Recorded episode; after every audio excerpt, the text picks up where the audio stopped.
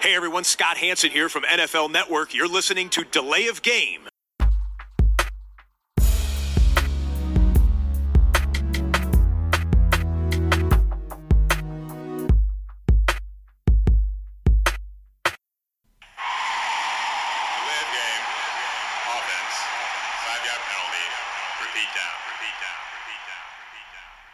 Einen wunderschönen guten Abend, guten Tag, guten Morgen. Hier meldet sich die Lay of Game, der Football Podcast an diesem Donnerstag, äh, der es diese Woche geworden ist, zu Episode 262.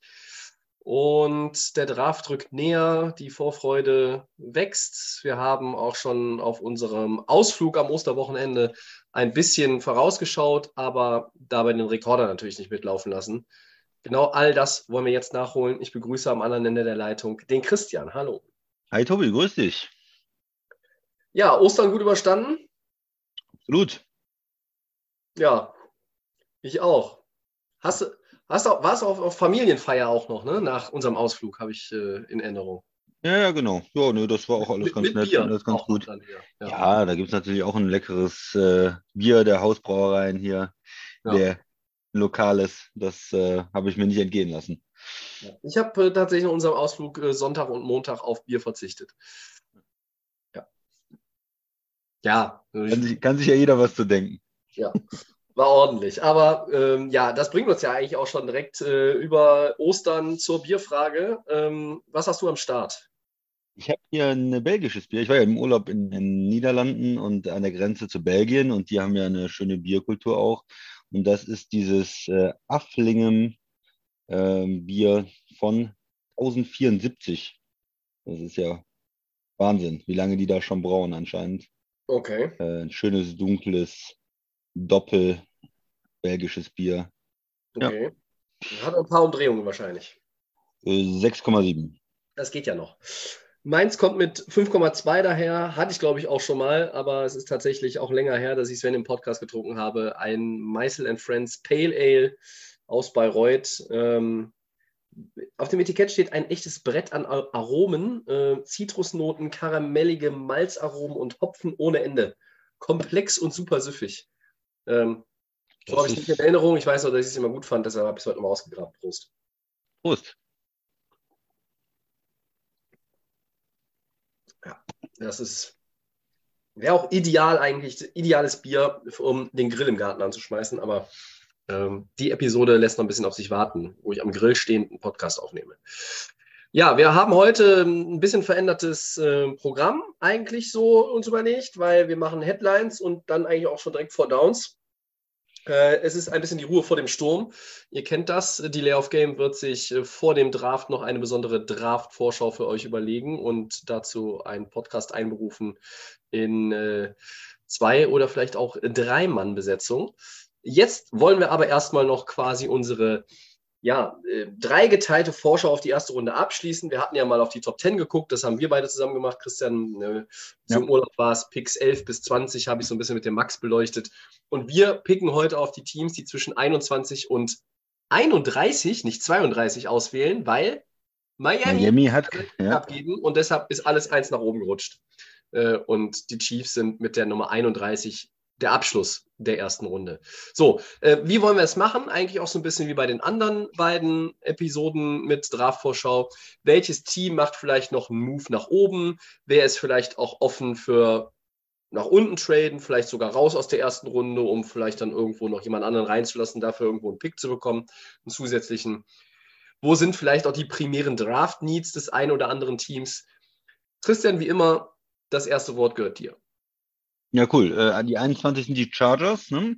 Ja. wenn mich nicht alles täuscht. Und ja, ist auf der einen Seite ja ein Team, was immer seit Jahren ja eigentlich schon äh, viel verspricht und dann wenig hält, muss man sagen. Up, ne? up and coming, aber irgendwie Äh, seit Jahren. Ja. Seit Jahren äh, sehr viel Talent. Da haben wir viel über die Defense gesprochen und eigentlich, die müssen nur gesund bleiben. Und seit, seit wir den Podcast da machen, äh, sind es immer, ja, die Chargers könnten Geheimfavorit und so weiter. Und dann ah, mit, mit Herbert, ja, der ist gut und der ist, ist einer dieser AFC-Quarterbacks und vielleicht, äh, nachdem Cincinnati auch diesen Run hatte, vielleicht sind ja dann die Chargers und so weiter, aber immer irgendwo enttäuschend am Ende die Saison. Ähm, immer wieder Probleme, sie kriegen es nicht so richtig ge gestopft. Also O-Line war eine Zeit lang auch ein großes Problem. Dann haben sie da auch ähm, teure Spieler geholt, auch ähm, frühere Green Bay-Spieler, ist besser geworden, haben ja auch Left Tackle gedraftet, aber irgendwie ist dann wieder die, die rechte Seite eingebrochen. Es ist nicht so richtig geklärt. Dann ist äh, Receiver immer auch für mich eine, eine, Position bei den Chargers, weil Keenan Allen, der dann doch öfters mal verletzt ist, auch schon ein bisschen älter ist. Ne, was ähm, was mhm. ist da mit ihm?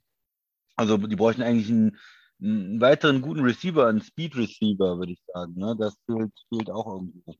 Und ähm, ja, dann hatten sie große Probleme auch gegen den Lauf äh, in den letzten zwei Jahren. Das hat natürlich ein Stück weit auch mit der Defense zu tun, wie sie spielen wollen. Ne? Wenn man natürlich viel mit zwei ähm, Safeties äh, tief spielt und, und sagt, okay, wir wollen den Pass sicher verteidigen, dann versuchen die Teams natürlich auch mehr zu laufen und haben da auch vielleicht mehr Erfolg. Aber da gute Defensive Tackle, irgendwie Leute, die gut gegen den Run sind, äh, würden auch auf jeden Fall helfen. Also das sind bei den Chargers immer so Sachen. Und insgesamt, vielleicht brauchen sie auch einfach so, so nochmal so Leader-Typen oder so, weil um, um diese, ja, diese negative, diese, diese, dieses Loser-Image irgendwie loszuwerden. Sie haben es ja noch nicht geschafft, wirklich dieses zu gewinnen. Das wird natürlich jetzt auch immer mehr eine Frage bei Herbert sein, ne? wo, weil man sagt, wenn er jetzt den Vertrag bekommt, dann muss da auch noch mehr, mehr kommen. Ne? Wenn man jetzt einer der, und das, das wird ja dann wahrscheinlich irgendwann werden, einer der top bezahlten Quarterbacks, dann will man natürlich auch Ergebnisse sehen. Dann will man ähm, diese Leadership sehen, dann will man Playoff-Siege sehen und nicht nur Potenzial und, und, und äh, weiß ich nicht, 9-8 oder, oder 10-7, sondern da will man ja ein bisschen, ein bisschen, ein bisschen mehr dann auch haben. Also schneller Receiver, ähm, Hilfe gegen den, den Run, ob das Defensive Tackle oder auch vielleicht nochmal ein Linebacker ist. Ähm, ja, und O-Line äh, auf der rechten Seite vielleicht auch nochmal irgendwie eine Verstärkung. Ja, ich bin auch so ein bisschen bei Receiver, wenn, wenn, wenn wir über die Chargers reden. Ähm, Justin Herbert braucht einfach auch noch ein bisschen mehr, äh, ja, mehr, mehr Anspielstationen. Es ist wir hatten ja jetzt in den letzten Wochen auch dieses Thema Austin Eckler, äh, fühlt sich unterbezahlt, der kriegt da irgendwas äh, mhm. Südlich der sieben, sieben, Millionen, ne, dafür, ja, ist er auch und ähm, fordert einen Trade. Ich sehe den immer noch nicht passieren, den Trade, aber ich sehe halt auch, dass man da ein bisschen gucken muss, vielleicht ähm, da auch nochmal eine Anpassung vornehmen muss, bevor die Saison losgeht. Und ja, was heißt das dann? Ähm, du musst ja irgendwie diese Receiver-Help Receiver jetzt über den Draft auch finden eigentlich es gibt ein paar Receiver, die in der ersten Runde ähm, ja dieses Potenzial haben für die erste Runde und vielleicht auch in dieser Range, wo die Chargers draften.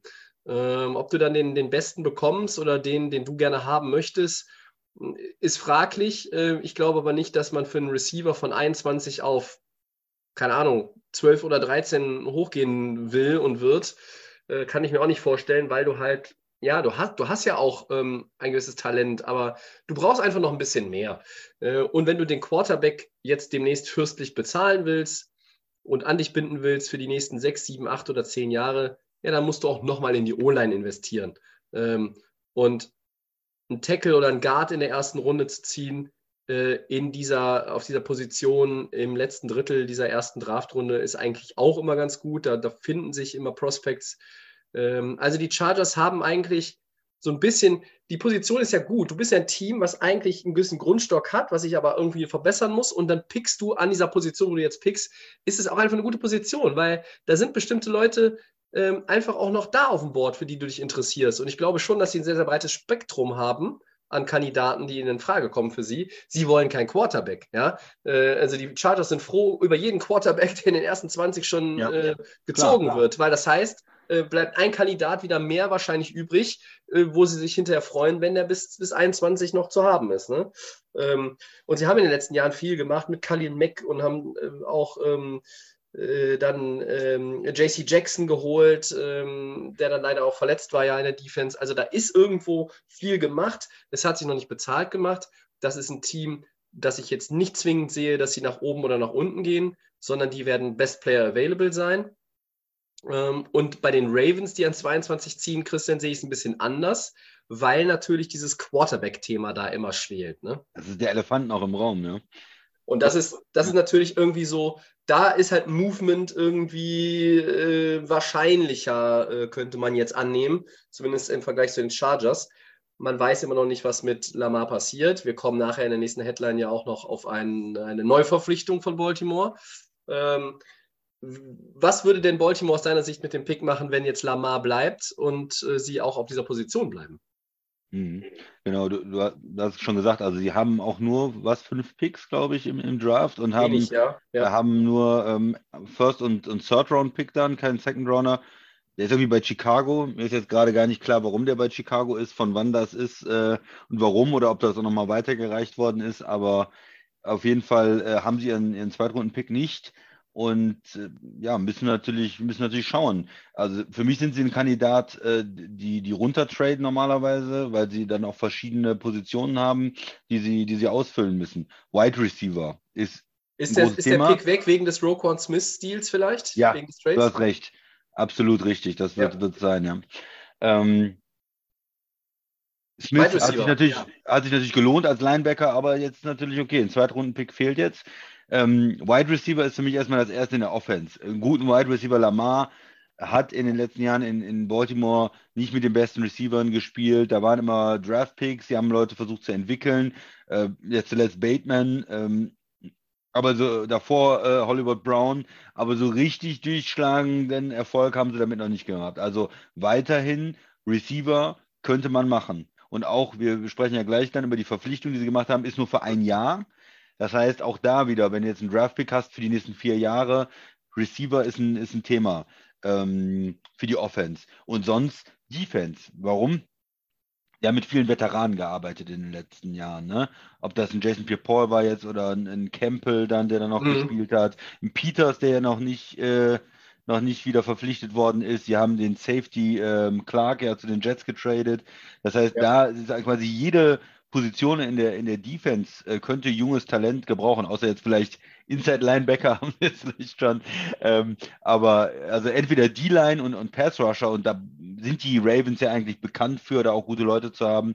Könnte Ja. ich mir sehr gut vorstellen, dass sie da Edge Rusher oder irgendwo in der, in der Ja. D-Line auf jeden Fall aktiv sind. Cornerback sehe ich da auch noch. Ja. Genau, das zweite wäre dann halt irgendwo in der Secondary. Also Mhm. Corner oder, oder Safety wäre natürlich auch eine Möglichkeit. Also im Prinzip Wide Receiver oder ähm, äh, vorne in der Defense oder hinten in der Defense. All- Alles außer Linebacker. Mhm. Mittellinebacker, ja. So müsste man sagen. Das sind, ja, das sind ja Teams, die irgendwo ja um die Playoffs gespielt haben, vielleicht drin waren, knapp vorbeigegangen sind, die jetzt so Anfang der 20er picken und da hast du oft das Gefühl, naja, also ähm, die können auf vielen Positionen den Pick eigentlich oder für verschiedene Positionen diesen Pick eigentlich einsetzen.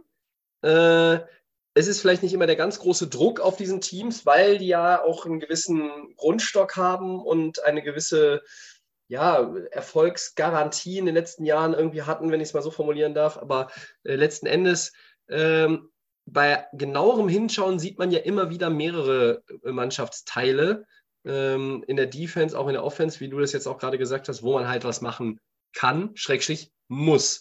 Ähm, und viele Teams haben natürlich auch jetzt wieder mit dem, mit dem Salary Cap, dann hat man gesehen, ah, okay, zum Start vom Liga-Jahr und dann irgendwie, du, du musst halt, du musst drunter sein, dann, dann gibst du auch mal schnell jemanden ab. Also ich meine, so ein Chuck Clark für was, ein Sechs- oder Siebtrunden-Pick äh, abgegeben, ähm, das wäre vor zwei Jahren eigentlich bei ihm undenkbar gewesen. Da hat er dann eine Bombensaison gespielt und äh, manchmal bin ich dann auch bei so Trades echt überrascht. Ähm, kommen wir nachher auch in den Four Downs nochmal auf so ein Beispiel zurück.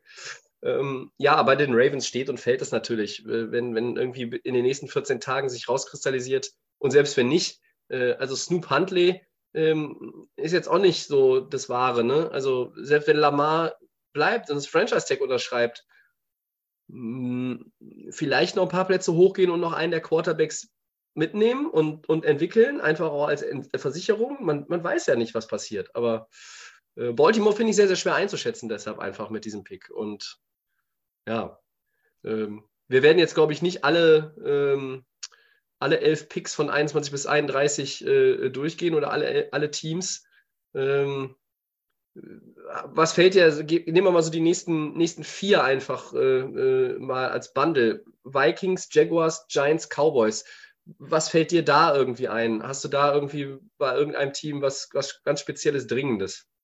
Ja, ich bin, bei Minnesota ist halt die Frage auch äh, Receiver. Also sie haben Ja. natürlich einen Superstar, äh, Justin Jefferson, aber sie haben nicht viel mehr. Ne? Da Ja, ist nur noch vielen ist ja halt auch weg. Der Veteran ist halt ist weg. Ne, du brauchst eigentlich einen, einen zweiten Receiver, äh, den du dazu stellst, oder einen dritten, wenn jetzt Osborne äh, dann noch irgendwo mit im, im Mix ist. Aber Receiver wäre auf jeden Fall was. Und bei den Vikings auch hinten Äh, Corner. Corner, ja, ist irgendwie äh, seit Jahren, so- das ist wiederum so eine Position, die versuchen seit Jahren Corner, die haben es über den Draft versucht, dann haben sie es mit Free Agents versucht.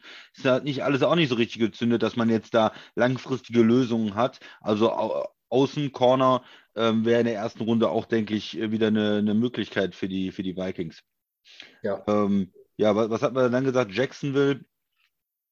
Äh, und Jacksonville habe ich einfach war- für Jackson, dabei, ne? Jacksonville habe ich mir, Jacksonville 24 würde ich einfach sagen, Line. Also auf der einen Seite, in der D-Line musst du einfach, äh, wenn deine Defense verbessern willst, und das muss Jacksonville auch äh, nochmal in meinen Augen, das fängt mit der D-Line an. Da musst du anfangen. So, wenn du, wenn du in dieser ersten Linie einfach mehr Talent drin hast, ähm, naja, dann ne, ist es schon mal schwieriger, da, daran vorbeizukommen. Es ist eine ganz einfache Kiste. Und auf der anderen Seite O-Line. Du bist jetzt davon überzeugt nach der letzten Saison, dass Trevor Lawrence äh, dein Franchise-Quarterback ist, Schrägstrich endgültig dazu ja, wird. Ja, sie, Und dann musst du ja. auch noch in der O-Line ein bisschen was tun, weil die ist jetzt auch nicht gerade auf allen Positionen äh, so herrlich besetzt, dass man sagen könnte, da macht man sich dann keine Sorgen. Ne? Also klar, ein Cam Robinson, äh, ein Brandon Mhm. äh, Scherf, äh, ein Walker Little, aber ich weiß nicht, ob man vielleicht über einen Center, einen Left Guard irgendwie nachdenkt. Das, das Spiel mit Rundenpicks, die jetzt auch nicht irgendwie den großen Namen bisher haben, vielleicht muss man da auch nochmal investieren. Das würde deinem Quarterback nur gut tun, weil ähm, irgendwann kommt natürlich jetzt auch dann bei Trevor Lawrence in den nächsten zwei Jahren äh, der neue Vertrag und ne, du willst den binden und du bist von dem überzeugt. Wenn er jetzt dieses Jahr total Grütze spielt, ja, äh, dann bewertest du den vielleicht anders, aber da muss halt auch dir hinterher die Frage stellen, spielt er dann Grütze, weil wir vielleicht auch die O-Line nicht verbessert haben? adressiert haben. Ja. Also, ja, okay. Äh, Ich wollte nur zu der D-Line oder Defense sagen, Pass Rusher haben sie eigentlich zwei gute Leute. Ne? Sie haben den, den anderen Josh Allen, äh, den, den Pass Rusher Josh Allen und äh, letztes Jahr ja den äh, Trevor Walker äh, Nummer 1 äh, gezogen. Ja, ich finde halt nur irgendwie als Nose Tackle Hamilton und dann als, als äh, weiteren Mann in der, Mhm. äh, in der 3-4-Defense äh, Fatukasi, das sind jetzt für mich alles keine Leute, äh, die deine Defense so over the top heben. Ne? Also, Also, brauchst, eher Defensive Tackle als, als ja, äh, genau, du brauchst halt noch, ich finde, du brauchst halt nochmal, ist jetzt wieder ein blödes Beispiel, du brauchst so einen Vince Wilfork-Typ, weißt du, so Mhm. ein, einfach so ein, so ein Klotz, der, da, der steht und der da einfach zehn Jahre jetzt da aufräumt. So, das brauchst du nochmal. Also es hebt deine Defense aufs nächste Level. Aber ich glaube, dass die, ähm, also wenn, wenn ich GM der Jaguars wäre, ich würde eher Richtung O-Line erstmal gucken. Tatsächlich. Sonst Leer. vielleicht auch, noch als Möglichkeit wäre ähm, Tight End. Ist ja eine gute Tight End-Klasse anscheinend, auch so gerade äh, in der im zweiten Teil der ersten Runde, ähm, dass da ein, zwei Tight Ends ähm, auch gezogen werden und das wäre vielleicht auch nochmal was, was auch einem jungen Quarterback natürlich hilft, wenn du da einen Top Tight End noch hast. Ne? Ja, Evan Ingram äh, ist halt so ein, Ja, spielt Weiß- aber auf einem Einjahresvertrag, ne? genau, äh, ist jetzt auch Also- keine, keine Investition für, für die Zukunft. Ich glaube, auf Receiver bist du erstmal ganz gut aufgestellt. Zay Jones hat ein gutes Jahr gehabt. Ähm, Christian Kirk ähm, hat für das, was er an Geld bekommt, kein gutes Jahr gehabt, aber das werde ich die nächsten fünf Jahre auch immer über ihn sagen. Äh, und du kriegst halt Calvin Ridley jetzt zurück. Ne? Den- Für den hast du getradet, der war suspendiert, der ist reinstated, der kann wieder spielen dann. Ähm, der wird sicherlich auch ein bisschen äh, Rost angesetzt haben. Aber das ist erstmal ein Receiving Core, mit dem du arbeiten kannst als, als Trevor Lawrence. Und insgesamt ähm, ist das ja auch ein Team, wo man in, in vielen Bereichen einfach Talent hat. Ähm, Trevor Walker, Devin Lloyd in der Defense, ähm, das ist jetzt alles, die sind jetzt alle nicht, das ist alles keine Laufkundschaft. Josh Allen hast du angesprochen. Auch äh, Robertson Harris ähm, ist ja in der Line vorne äh, wahrscheinlich der beste Mann. eigentlich, ja. Ne? Ähm, ja, also das sind dann so die Gedanken äh, zu den Jaguars. Ja, Giants werden keinen äh, Tight End äh, ziehen, die haben ja für den Waller äh, getradet von den, von den Raiders. Die Giants, ja, genau. Ja, Ja, ja, Tight End sehe ich da nicht. Ähm, aber ich sehe bei den, bei den Giants halt auch, du willst Daniel Jones irgendwie ja jetzt auch besser Receiver, oder? protecten. Ne? Ja, Ach so, okay, und, oder O-Line. und, und natürlich auch Center und Guard irgendwie nochmal, finde ich. Ähm, ich sehe bei den, in, in, bei den Giants auch in der Line schon so ein paar Leute, ja, Ja, die, ja, mit denen kann man, kann man arbeiten, aber das ist auch keine fünf, wo ich sage, das, das sind fünf Leute, denen ich halt eigentlich auch vertraue. Ja. Ja, hast du recht. Also O-Line oder, oder ähm, Wide Receiver ähm, wären wäre eine Option. Und dann in, in der Defense, ähm, ja, Corner. Ja, ja. Ja, wenn er ein besser Corner Safety. Jackson ist, ja, nice, aber ähm, reicht halt nicht, ne? Ja. Ähm, du bist da schon in der, äh, sag ich mal, in der Spitze nicht gut besetzt. Ähm, Thibodeau, Leonard Williams, Dexter Lawrence, Ojulari ähm, vorne, das, das gefällt mir schon ganz gut vom, vom Papier her. Ich glaube, die haben alle auch noch Luft nach oben, aber mit denen hast du auch ähm, ein Fundament äh, und da gilt es dann auch äh, aufzustocken. Aber auch hier, ich sehe bei diesen Teams, die auf diese Quarterbacks, über die man bisher ja nicht immer so oder von denen man nicht immer so überzeugt war, ähm, auch wenn sie jetzt unterschiedlich lang in der Liga sind, jetzt Lawrence und, und Daniel Jones, zahl auf die, auf die Quarterbacks ein, indem du, indem du die O-Line besser machst. Also es schreit für mich bei beiden eigentlich förmlich danach. Es Ja, wird anders das- kommen. Am Ende haben, bewerten wir die Draftrunde und sagen, ja, keiner von beiden hat einen O-Line-Spieler gemacht. genommen. Vielleicht war dann auch keiner da, wo sie gesagt haben, das ist der Pick wert. Ne? Ja. Äh, ähm, Dallas haben wir dann als nächstes, die Cowboys. Ja. Ähm, da denke ich, äh, Tight End wäre auch sehr passend eigentlich. Ähm, Dalton Schulz ist ja äh, zu den Texans gegangen. Oder Ja. Running Back, nachdem Sieg äh, weg Fall. ist. Könnte auch sein. Äh, und, und Pollard ist ja nur auf dem Franchise-Tag, das ist also auch nicht ein langfristiger Vertrag, da wieder mit einem frischen Running Back reinzugehen. Wobei, ja, kommt vielleicht drauf an, auch wer, wer dann da ist Ende der ersten Runde. Also das sind zwei Positionen, ähm, die auf jeden Fall sein könnte. Was, was hast du bei Dallas? Tatsächlich auch Running Back aufgeschrieben. Ich habe auch äh, Safety ausgemacht. Äh, Malik Hooker, äh, Donovan Wilson als, äh, als Strong Safety. Da ist mir halt auch ein bisschen wenig. Ähm, ja, mh, ich meine, Gilmore und Trevor Dix liest sich als, als Cornerback-Duo gut, aber Gilmore ist auch noch älter.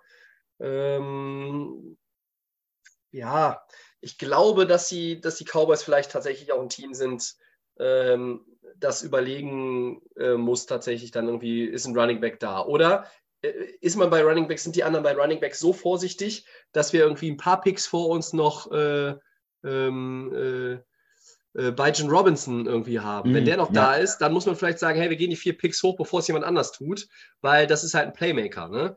Ähm, aber du hast einen Running Back mit Tony Pollard, auf den du jetzt setzt, den du vertraust, der jetzt ähm, den, den, den Job quasi auch gewonnen hat. Sieg Elliott ist nicht mehr da.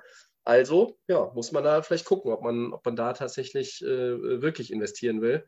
Ähm, ja, Cowboys sind auch so ein Team. Kann man verschiedene Ansätze wählen, ne? Bei vielen Teams, klar. Ja. Ähm, sonst, sonst gehen wir weiter.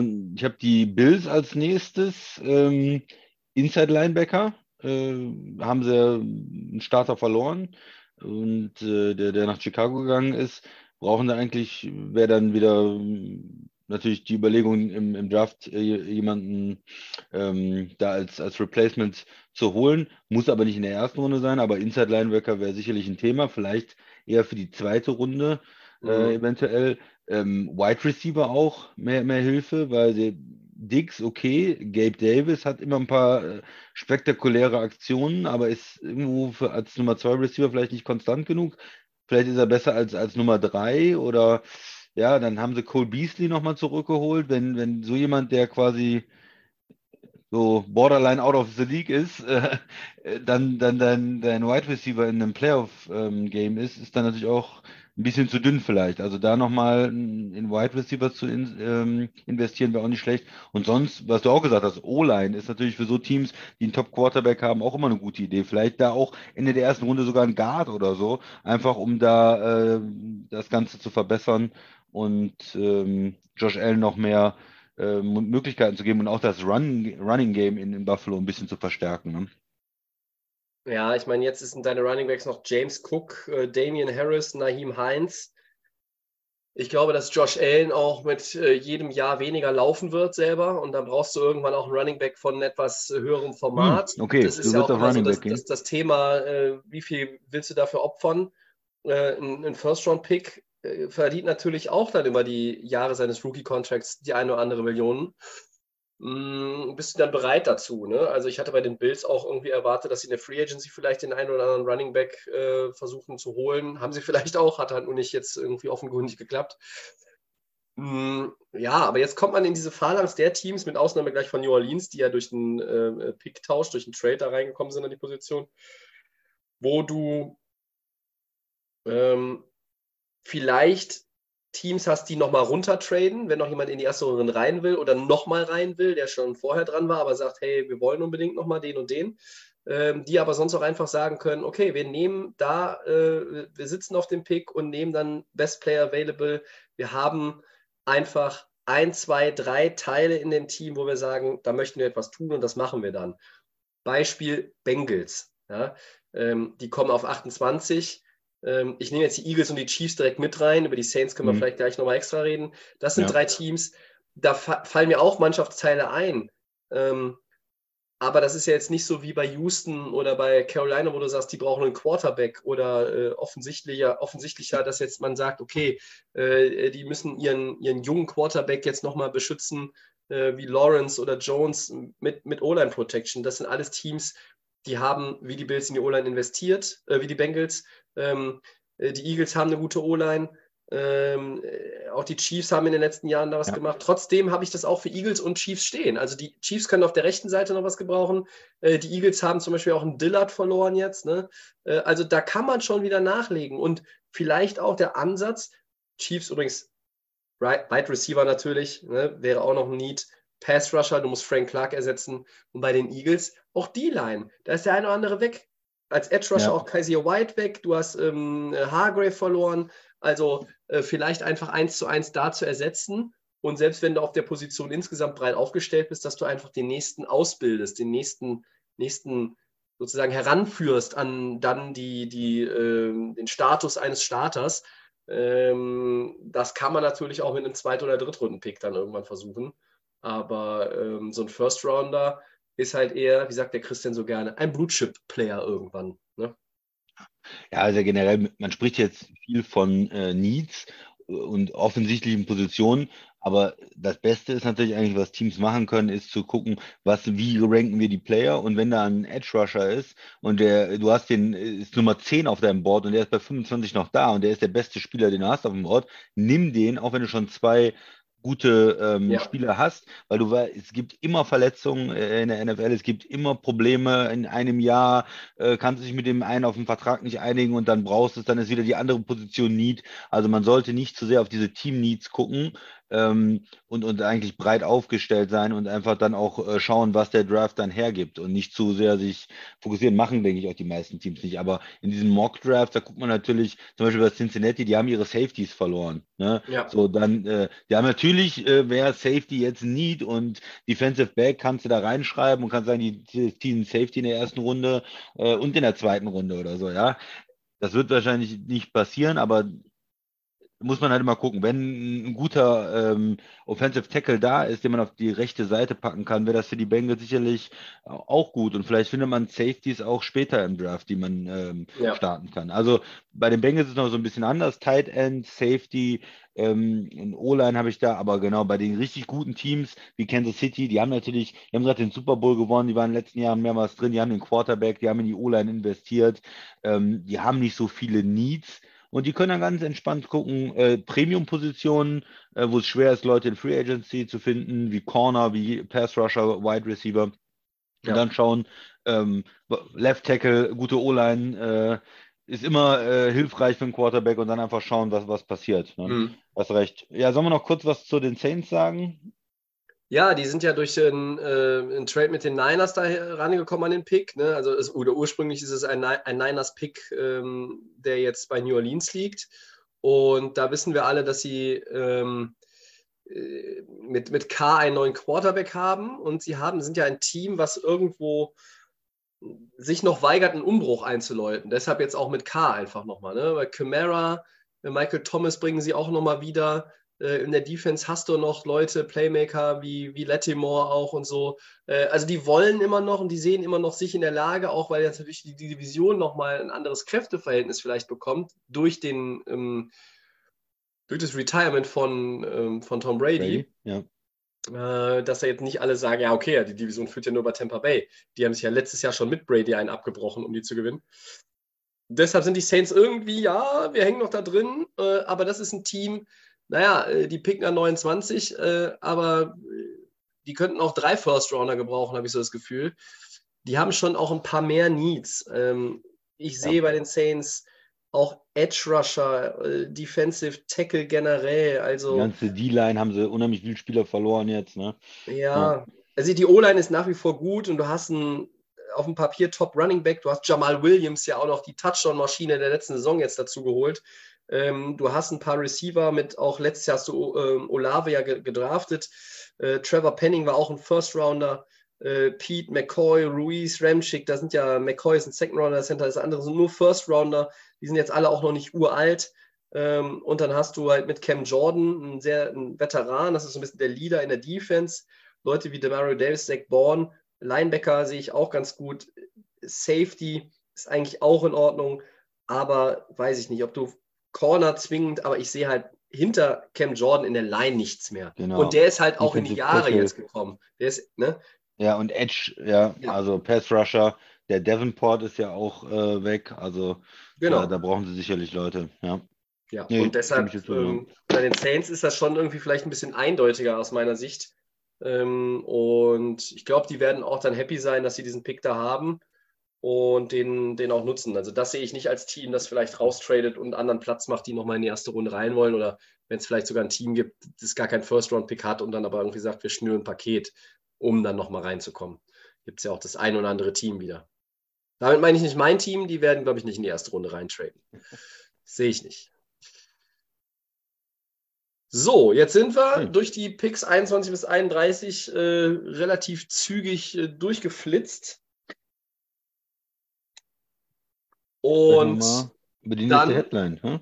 können wir mal die nächste Headline äh, einläuten. Christian, bitte. Ja, Odell hat ein neues Team. Beckham spielt jetzt für die Ravens, äh, aber bekommt 15 Millionen äh, garantiert und es können sogar bis zu 18 werden. Ja, stimmt der Preis? Was hat das für einen Einfluss auf die Ravens? Manche munkeln vielleicht auch positiv für ähm, das Verbleiben von Lamar Jackson. Deine Gedanken, Tobi? Ja, erst einmal ist ja klar, die Ravens brauchten Hilfe auf der Wide Receiver Position. Hast es eben auch gesagt, man könnte sogar auch jetzt trotz Beckham noch eindraften, weil äh, Duvernay und Bateman bis jetzt ja auch den Beweis irgendwie schuldig geblieben sind, ähm, auf, auf lange Sicht überhaupt auch eine Nummer zwei zu sein. Ja. Und OBJ ist jetzt auch keine Investition äh, über die nächsten fünf Jahre. Ähm, das haben wir alles schon hundertmal durchgekaut, aber nochmal zum Mitschreiben. Der kommt von einer schweren Verletzung zurück, hat eine Saison gar nicht gespielt, er ist 30. Das ist ja kein Move, so der Long-Term ist. Und der Preis ist halt auch enorm hoch. Und ich glaube, für andere Teams, die wohl über ihn nachgedacht haben, war er zu hoch. Äh, viele haben jetzt immer in den letzten Tagen und Wochen gesagt, dass wir hier über äh, vielleicht maximal 10 Millionen Dollar reden. Ähm, wahrscheinlich ist der, der eigentlich angemessene Value sogar des, des Contracts wäre sogar darunter. In meinen Augen wäre er vielleicht bei äh, 7 bis 9 Millionen gewesen fürs Jahr. Äh, vielleicht mit Incentives auf 10 zu kommen, um dann nochmal irgendwie so eine Marke zu setzen, hey, wenn du so zu viel Catches hast und so, ne? Ja, Äh, ja. Das ist dann ja auch nochmal so ein, so ein Anreiz. Hier sind es jetzt 15 Millionen garantiert, die können auf 18 hochgehen. Das finde ich krass. Ich finde den Preis enorm hoch, habe ich gerade schon gesagt. Ähm, Mich hat es auch Und- gewundert, Tobi. Ja. Vor allen Dingen, weil es ähm, mir fehlt so ein bisschen das fürs Team. Also ich, ich- normalerweise machen die das dann ja auch gerne so, dass man sagt, okay, wir machen äh, zwei Jahre, dass wir wenigstens zwei Jahre Kontrolle haben, dass wenn er Ja. richtig gut einschlägt, dass wir dann eine, ne, zwei Jahre haben oder eine Teamoption im zweiten Jahr haben, dass wir jetzt, äh, du kriegst da ein bisschen mehr, aber dafür möchten wir dann natürlich auch, wenn es gut läuft, da, da Möglichkeiten haben. Und so ist es, wenn er richtig, richtig gut spielt, dann ist er Free Agent und die Ravens äh, haben wieder nichts. Sie müssen dann überlegen, ob sie den dann 31-jährigen Receiver einen langfristigen Vertrag geben oder geht wieder woanders hin. Ähm, da, da fehlt mir dann so ein bisschen der Upside für die äh, Ravens, dass sie da auch irgendwas Positives von Ja. mitnehmen. Also, und wird er mehr, wird er besser spielen als ein 15 Millionen Dollar Receiver? Wird er ein 20 Mil Millionen Dollar Receiver sein quasi? Also da muss er ja einer der Top Receiver der Liga schon sein, um das ähm, zu bringen. Mit einer Quarterback-Situation, die unklar ist, mit einem, selbst wenn Lamar Jackson spielt, dann, die haben noch nie zusammen gespielt, mh. das Ist- kommt noch dazu. Ja. für mich, ja, genau. Ich hätte auch gedacht, 7 Millionen, 8 Millionen, irgendwas ähm, mit, mit Incentives zu 10 oder halt so ein Vertrag zwei Jahre 20. ähm, ne, mit, mit 10 garantiert oder so, irgendwie sowas. Aber dass er 15 kriegt, äh, garantiert und es sogar noch mehr werden kann, hat er, hat ganz gut gepokert, weil es ist, er war ja ein sehr, sehr guter Receiver. Aber es ist natürlich für ihn auch super ungünstig gelaufen mit den Verletzungen, mit dem ganzen Jahr, was er verpasst hat. Und ja, ich hätte gedacht, er kriegt weniger. Man darf eine Sache nicht vergessen. Ich hätte auch gedacht, er kriegt weniger, aber man darf eins nicht vergessen. Als er die Verletzung hatte, haben ihm die Rams was angeboten, was ihm mehr Sicherheiten gegeben hätte. Weniger Kohle, aber mehr Sicherheiten. Das heißt, er wäre möglicherweise für diese Saison eh unter Vertrag gewesen, schon vorher, safe, ja. Ähm, und möglicherweise sogar auch für 24. Ja. Also da gab es verschiedene Konstellationen. Und das hat er nicht gemacht. Und dieses ähm, I bet on myself, das funktioniert in der NFL halt auch nicht immer so. Ja? Also ähm, ein Beispiel aus der Major League Baseball. Viele, die den Podcast hören, haben es vielleicht auch mal mitbekommen. Aaron Judge hat ein Angebot von den Yankees äh, zerschlagen vor, äh, vor dem Start der letzten Saison äh, im Frühjahr 22. Da hätte er 230 oder 213, ich weiß nicht mehr die Zahl, Dollar gekriegt. Äh, und hat er gesagt, nee, ich spiele jetzt mein letztes Jahr aus und I bet on myself. Und er hat ein unglaubliches Jahr gespielt, was seit 1962 in der American League keiner mehr gespielt hat. Und was das Ende vom Lied, er kriegt 330 Millionen für neun Jahre. Also das hat sich mega bezahlt gemacht. Aber wir haben in der NFL viele Beispiele gesehen, wo das einfach nicht funktioniert hat. Ähm, wir reden über Des Bryant, wir reden über Odell Beckham, es gab immer auch andere, es gab auch Running Backs. Die Leute sind dann irgendwann auch, natürlich aus verschiedenen Gründen, aber die sind dann irgendwann nicht mehr zurückgekommen dass Odell Beckham Jr. überhaupt zurückkommt, ist ja schon ein Ding. Ja? Aber äh, hier ist, glaube ich, einfach der Ansporn für ihn nicht nur zurück aufs Feld, sondern einfach auf Fett abcashen. Es geht einfach ums fette Abcashen. Äh, ich sehe in diesem Move und in dieser ganzen Nummer sehe ich kein Anzeichen dafür, dass Lamar Jackson jetzt definitiv bleibt. Das sehe ich hier nicht, weil er will spielen und er will dafür fürstlich entlohnt werden. Und das gibt ihm ja Baltimore jetzt. Und dann ist es ihm am Ende Latte, ob Lamar den Ball zu ihm wirft oder ein Rookie oder Snoop ja. Huntley. Ist ihm egal. Er spielt wieder Football, er kriegt Fettkohle, ja. Ähm, und ich glaube, das hat überhaupt gar keinen Einfluss letzten Endes darauf, was mit Lamar Jackson passiert. Ja, stimme ich dir zu. Und auch bei Lamar, man kann das natürlich so oder so sehen. Auf der einen Seite klar, ein Wide Receiver und, und die Ravens investieren in die Offense und alles gut. Man kann aber natürlich auch sagen, das macht die Verhandlung ein bisschen schwieriger, weil wenn du da zeigst, 15 Millionen für einen Wide Receiver, der ein Jahr nicht gespielt hat und der keine Verbindung äh, zu Baltimore hat, ähm, was ist das denn dann mit einem Franchise-Quarterback, der seit Jahren äh, da Leistung bringt? Ne? Da ist natürlich dann auch, der man jetzt nur das ähm, niedrigere Tech angeboten hat, sozusagen, kann er sich natürlich auch nicht respektiert fühlen oder dann auch die Fragen aufwerfen, wie geht ihr damit Geld um, wie, wie gibt ihr den Salary Cap aus sozusagen. Also ich sehe es, ja, er hat es, glaube ich, irgendwie auf Social Media hat er da irgendwie einen Daumen hoch gemacht oder so, so ungefähr.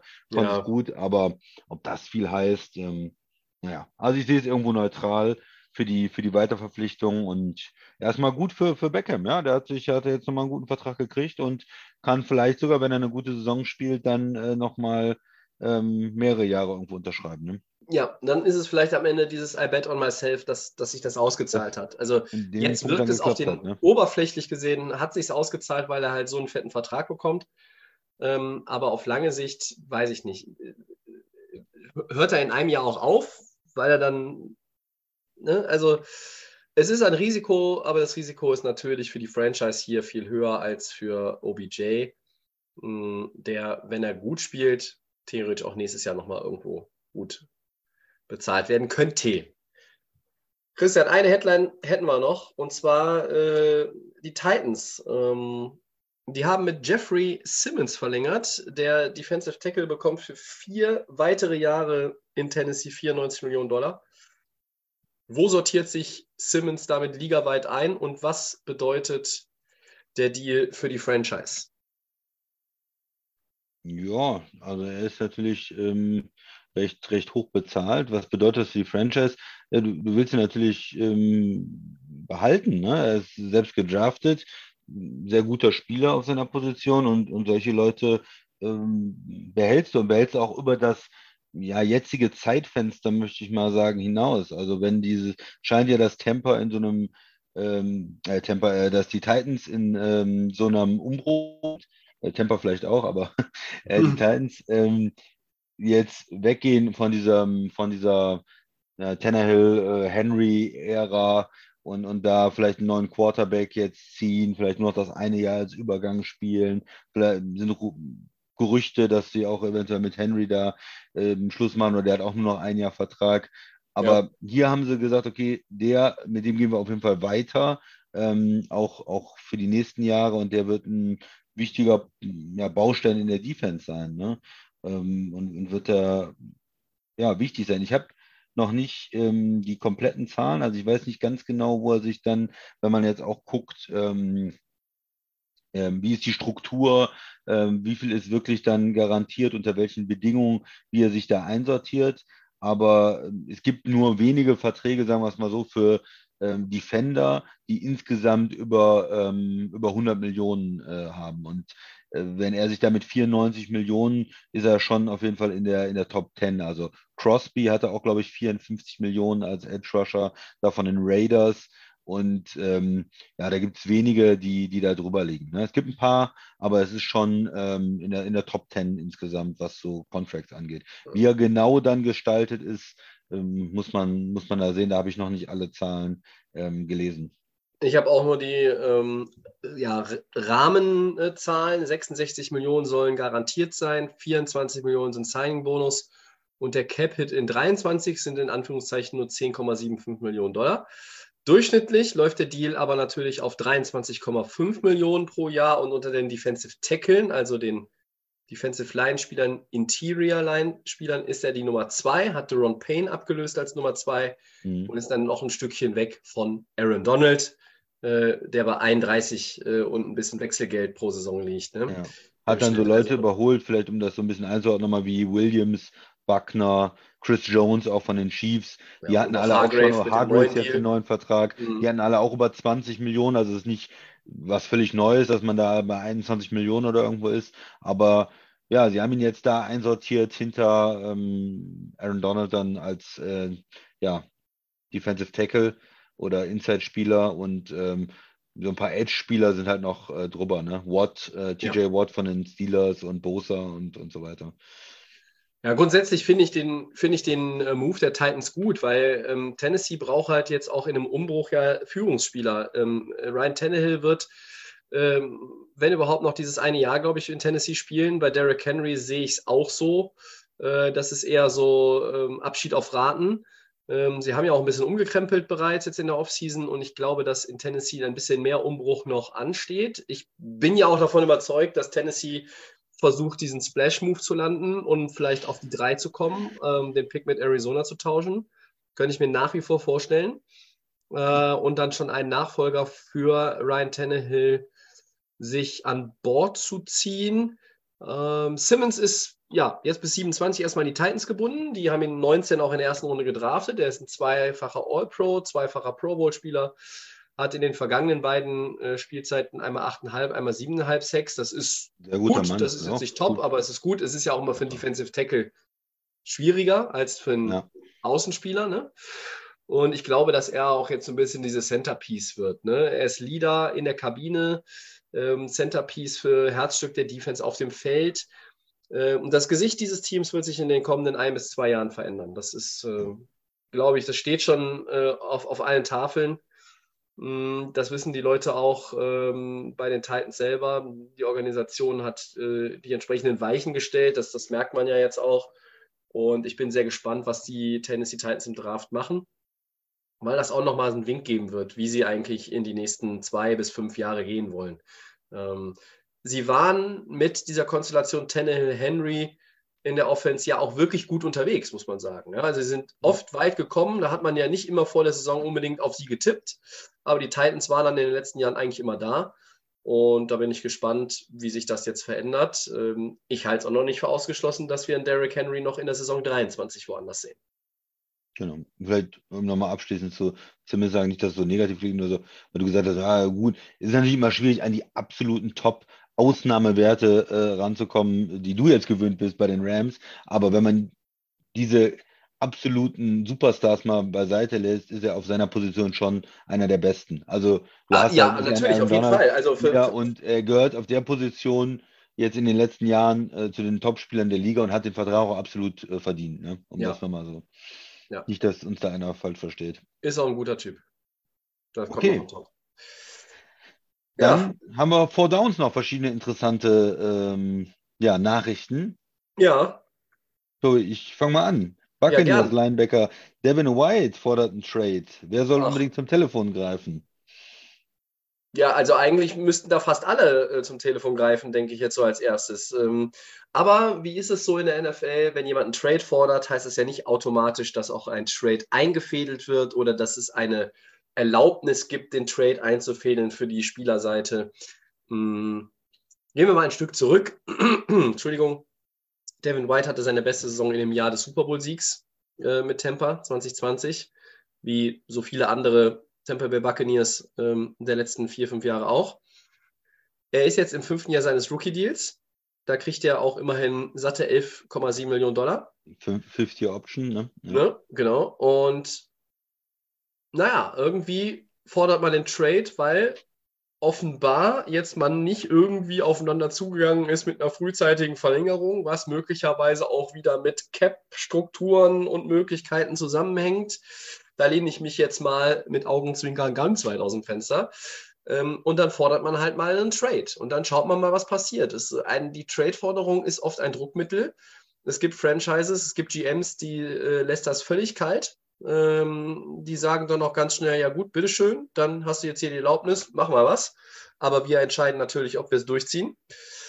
Und jetzt bin ich ähm, ja bei, bei White schon natürlich auch als, als GM anderer Teams sehr hellhörig, weil ich denke, okay, der ist Mitte 20, der geht jetzt in sein fünftes Jahr, der hat nachgewiesen, dass er in der Liga ein sehr, sehr guter Linebacker sein kann, wenn er in mein System passt. Ja, dann frage ich mal nach. Aber was, was willst du denn äh, in, in Tampa haben für den? Also kriege ich den mit einem, kriege ich den mit einem Zweitrunden-Pick? Kriege ich den mit weniger?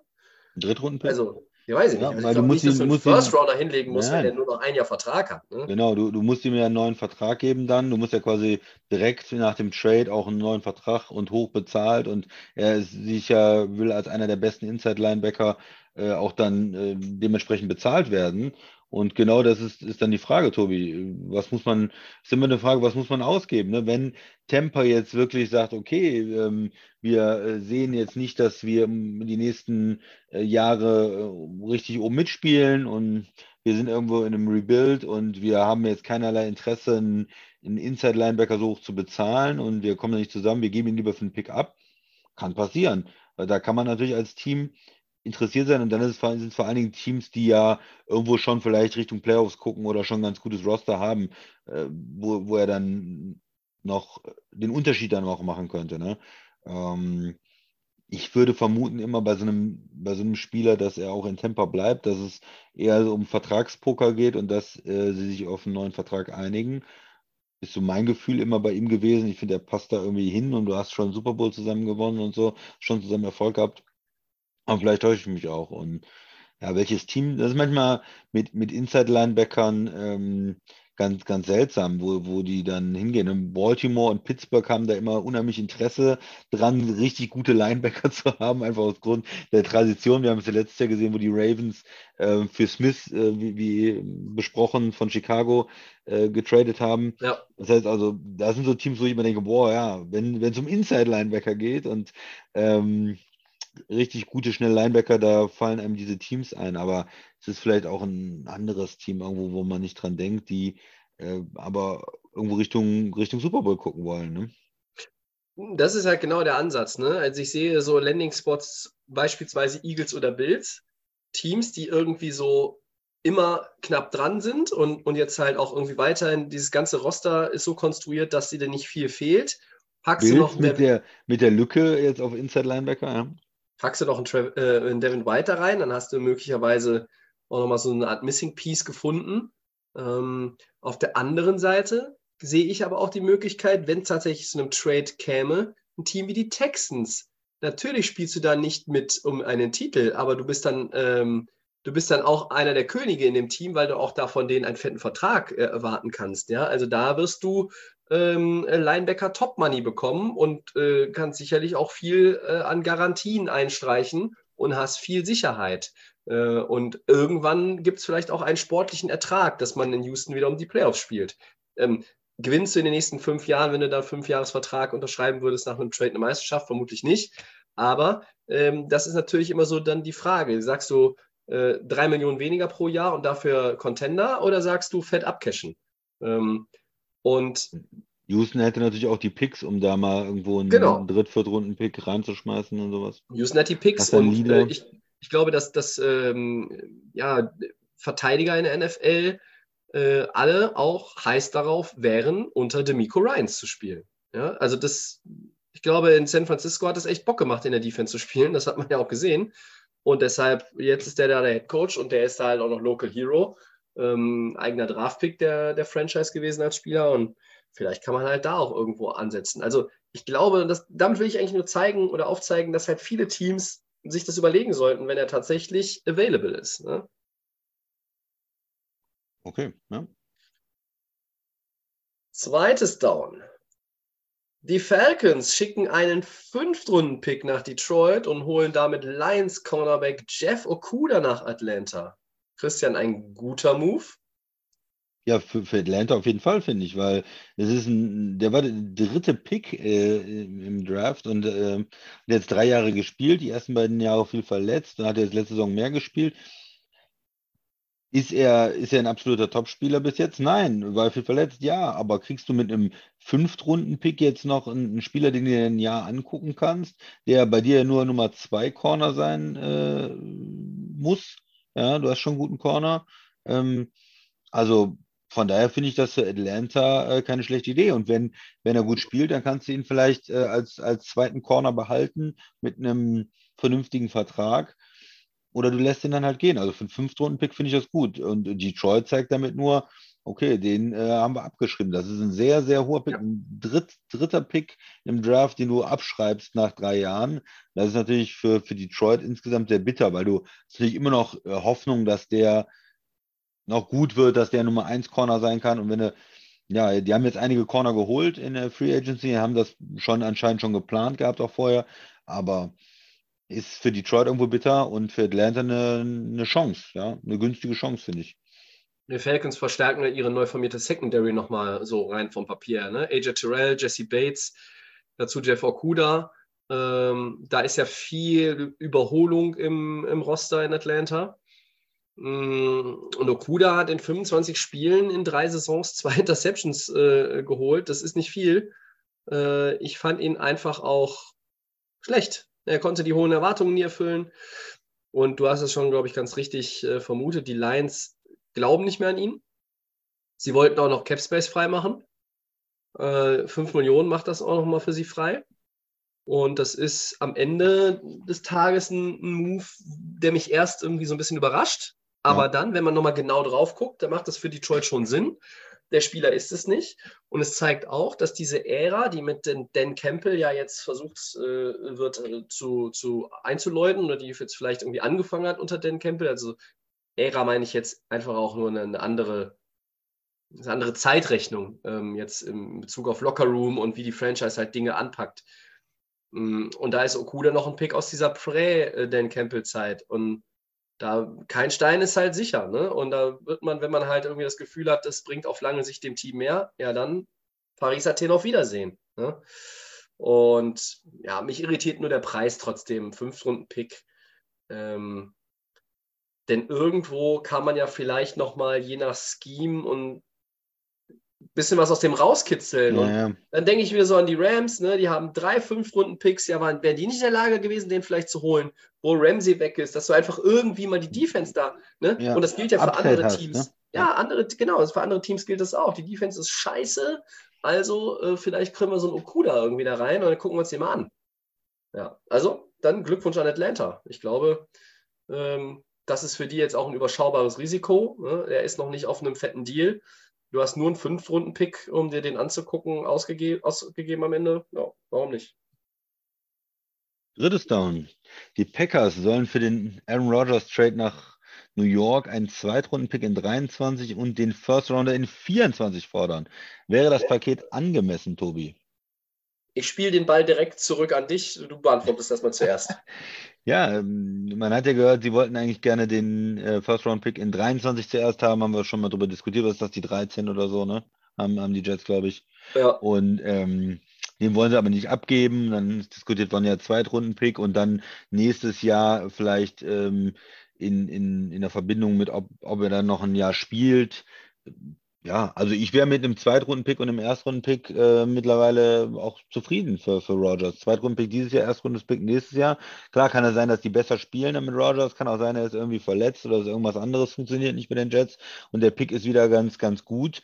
Ähm, ich würde sogar ähm, damit leben können, wenn es ein Zweitrunden-Pick dieses Jahr ist und nächstes Jahr nur ein First-Rounder, wenn er wirklich nochmal ein Jahr spielt und sonst nur ein Second-Rounder oder sowas. Also wenn da sogar noch irgendwie eine Einschränkung im weitesten Sinne dazu kommt, weil er einfach alt ist. Weil er einfach alt ist, weil, er, weil, weil, er, weil er sehr teuer ist und deswegen kannst du dann nicht die zwei, drei First-Round-Picks bekommen, die andere äh, für, für Quarterbacks ausgeben oder Teams bekommen.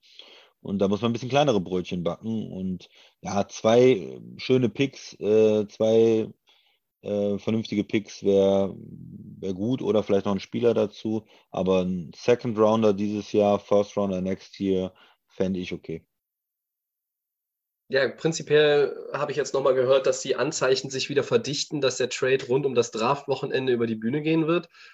Hm, ich glaube es auch erst, wenn ich sehe, aber das ist ja nur meine Einschätzung. Ich finde den hier spekulierten Preis angesichts des astronomischen Gehalts von Rogers ähm, eigentlich ja noch zu hoch sogar. Ähm, nun habe ich jetzt auch noch mal ein Szenario gelesen oder von einem Szenario gelesen, ähm, dass man viel von dem Gehalt, was er bekommt, und ich glaube, ist der, der Cap-Hit wäre insgesamt eigentlich dieses Jahr bei 56 Millionen im Endeffekt oder irgendwas, wenn man viel davon in Bonus umwandelt und über Jahre irgendwie stretcht. Also, das könnte sogar bedeuten, Roger spielt nur zwei Jahre, kriegt aber noch vier Jahre von den Jets Geld. Also, schönes, schöne Rente ja, beziehungsweise, sozusagen. Beziehungsweise, ja das, ja, das Geld kriegt er ja dann jetzt, aber ja. das wird halt gegen den Cap. Ähm, gegen den Cap wird es ja später gerechnet. Ja. Genau, gerechnet, mit Voitius also, oder so. Ja. Mhm. Rein von der, von der Rechnung her. Ne? Mhm. So, und wenn man, äh, wenn man das tatsächlich machen würde und er dann am Ende für ein weiß ich nicht, 15, 20 Millionen gegen den Cap spielt, dann würde ich sagen, okay, gut, dann geh doch dahin mit den Second Rounder. Da haben die Jets zwei von dieses Jahr. Dann gibt es den einen nach, äh, ähm, sind glaube ich Back-to-Back-Picks, 42, 43. Gib doch einen an die Packers ab. Und dann ähm, kannst du gucken, was im nächsten Jahr ist. Ich finde das Modell, was du irgendwie jetzt immer so äh, äh, vorgebracht hast, gar nicht so verkehrt, dass man sagt, okay, das wird vielleicht ein First Rounder, ansonsten ist es ein Second Rounder. Ich bin sogar eigentlich dass ich sage, wenn der nach dem einen Jahr gar nicht mehr spielt, naja, dann wird aus dem Second Rounder sogar nur ein Third Rounder. Also, ist ja nur noch für ein Jahr dann. Ne? Äh, aber jetzt irgendwie äh, prinzipiell von vorne mit, mit einem First Rounder zu dealen, ja, ist ein vierfacher MVP, der hat auch den Super Bowl gewonnen. Äh, man weiß, was man, was man bekommt und ähm, spielt ja nochmal eine MVP-Saison bei den Jets. Hm, würden wahrscheinlich Sechs von zehn Football-Fans sagen eher nein. Ähm, ich weiß nicht, ob ich ihm das noch zutraue. Äh, ich würde mich aber jetzt auch nicht komplett wundern, wenn es tatsächlich so passieren würde. Aber ähm, das ist ja ganz klar, du willst jetzt irgendwie die Meisterschaft holen. Du willst jetzt in New York einfach so ein, so ein Jahr hinlegen und da jetzt mit Aaron Rodgers nochmal alles abreißen. So. Im Endeffekt, Second Runner 23 bin ich fein mit. Anderer Pick in 24 bin ich auch fein mit, wenn der nicht von Anfang an ein First Rounder ist. Ja. Okay. Viertes und letztes Down. Christian, welchen Veteran würdest du als GM lieber für die kommende Saison in deinem Team haben? Unabhängig davon, wie viele Runningbacks und Receiver du schon hast. DeAndre Hopkins oder Zeke Elliott? Ja, Oder leicht. keinen von beiden. Ja, ja, beides natürlich nicht ganz einfach, weil sie wahrscheinlich auch mh, hm, gut bezahlt werden wollen. Aber der Andrew Hopkins ist für mich da der Spieler, den ich haben möchte. Er war zeitlang der beste Receiver der Liga. Ähm, hat jetzt in den letzten Jahren nicht mehr ganz so ähm, gute Zahlen gehabt, auch mit der Suspendierung da letztes Jahr und so weiter. Aber ich denke, den kann man eher noch ganz gut gebrauchen und Receiver ist insgesamt ähm, eine wertvollere Position dann vielleicht auch als Running Back. Oder nicht vielleicht, ist es, ist es. Und ja, da, Hopkins ist auch als Spieler mochte ich ihn noch lieber und ich wäre da äh, eher für Hopkins affin und würde mir sagen, komm, den hole ich nochmal. Vielleicht ist er dann nicht mehr der als Nummer 1 Receiver, sondern ich baue ihn irgendwo mit ein und, und er ist in meinen ersten drei Receivern, spielt er da und ich kann ihn vielleicht da für ein Jahr nochmal begeistern und sage ihm auch ganz klar immer, deine Tage, wo du jetzt hier der bestbezahlte Liga, der äh, bestbezahlte Receiver der Liga warst, sind jetzt vorbei. Du musst ein bisschen äh, einstecken, aber insgesamt Hopkins. Elliott ist sicherlich auch noch zu gebrauchen. Ja, aber der, ich war nie so ein großer Fan von, von ihm und äh, man hat ja in den letzten Jahren gesehen, dass eigentlich da ähm, Pollard der bessere Back war in, in Dallas, ja. wenn man nach den Zahlen geht und von daher ist für mich Sieg kann, ist ganz nett noch irgendwie als, als, als Spieler, aber Hopkins, glaube ich, hat da vielleicht noch ähm, mehr Impact nächstes Jahr. Ich würde gerne eine Lanze für die Running Backs brechen in äh, dieser, diesem Szenario, aber am Ende kann ich es nicht. Ähm, mein Hopkins wird im Juni 31, Elliott im Juli 28. Mm, das ist für ihre Position dann jetzt auch schon so, ja, wie soll ich sagen, äh, der Herbst der Karriere im Normalfall, äh, so langsam. Und ich glaube, beide können für viele Teams noch ein brauchbares und vielleicht sogar wichtiges Puzzleteil sein je nachdem, wie das Roster gebaut ist und welche Rolle sie dann einnehmen. Aber da muss man sich halt auch ein bisschen irgendwie im Gehalt entgegenkommen, weil äh, kein, bei, keiner von, äh, von beiden könnte jetzt irgendwie noch da Richtung Top Money irgendwas erwarten. Ähm, ich meine, in Arizona wird es ja auch immer wahrscheinlicher, dass sie ihn einfach releasen, so wie halt auch Dallas mit Elliott. Ähm, ich bin sehr, sehr gespannt, ob wir beide 23 jetzt im September tatsächlich dann auch schon safe irgendwo in einem Team haben, in einem Roster. Ne? Vielleicht ist es auch wieder hier so ein Fall, ähm, ja, letztes Jahr mit Des Bryant oder früher, äh, früher mit Des Bryant oder im vergangenen Jahr mit OBJ, so ist richtig. Also das sind immer so ein bisschen die Fragezeichen. Ähm, aber grundsätzlich gehe ich auch eher mit Hopkins. Receiver. Ist halt Gut. mehr Value als Running Back einfach. Leider. Manchmal. Manchmal bedauere ich es, aber es ist so. Und dann hole ich mein LeDanian Tomlinson-Trikot raus, rieche einmal dran und denke, schön waren die Zeiten. Als Running Backs noch Running Backs waren. Und dann hole ich das Marshall Falk Trikot raus und dann fange ich an zu weinen, weil Running Backs heute keinen Wert mehr haben. Und Austin Eckler unter, unter Schmerzen mit 6 Millionen, für 6 Millionen Dollar spielen muss. Der arme Mann kann sich kein Mann. Butterbrot mehr leisten mit 6 Millionen Dollar. Ja. ja, Nostalgie und Sarkasmus aus. Das war äh, das Ende unserer Ausgabe für heute. Oder haben wir noch was? Nein, passt. Dann war das Episode 262 von Delay of Game, der Football Podcast. Wir bedanken uns fürs Zuhören. Christian, vielen Dank. Sehr gerne. Ähm, wir weisen an dieser Stelle immer gerne auf den Podcast hin. Alle unsere Episoden gibt es nämlich bei Apple Podcasts, bei SoundCloud und bei Spotify. Äh, richtig, du bist immer auf Zack. Ja, at of Game NFL, da könnt ihr uns schreiben bei Facebook und bei Twitter und bei Instagram Delay of Game Podcast. Nächste Woche gibt es Episode 263. Und bis dahin wünschen wir euch eine gute Zeit. Nächste Woche vielleicht schon Rogers und Lamar getradet. Wer weiß. Vielleicht auch nicht. Eher nicht. Eher nicht. Also, wir sind raus. Bis dann. Ciao.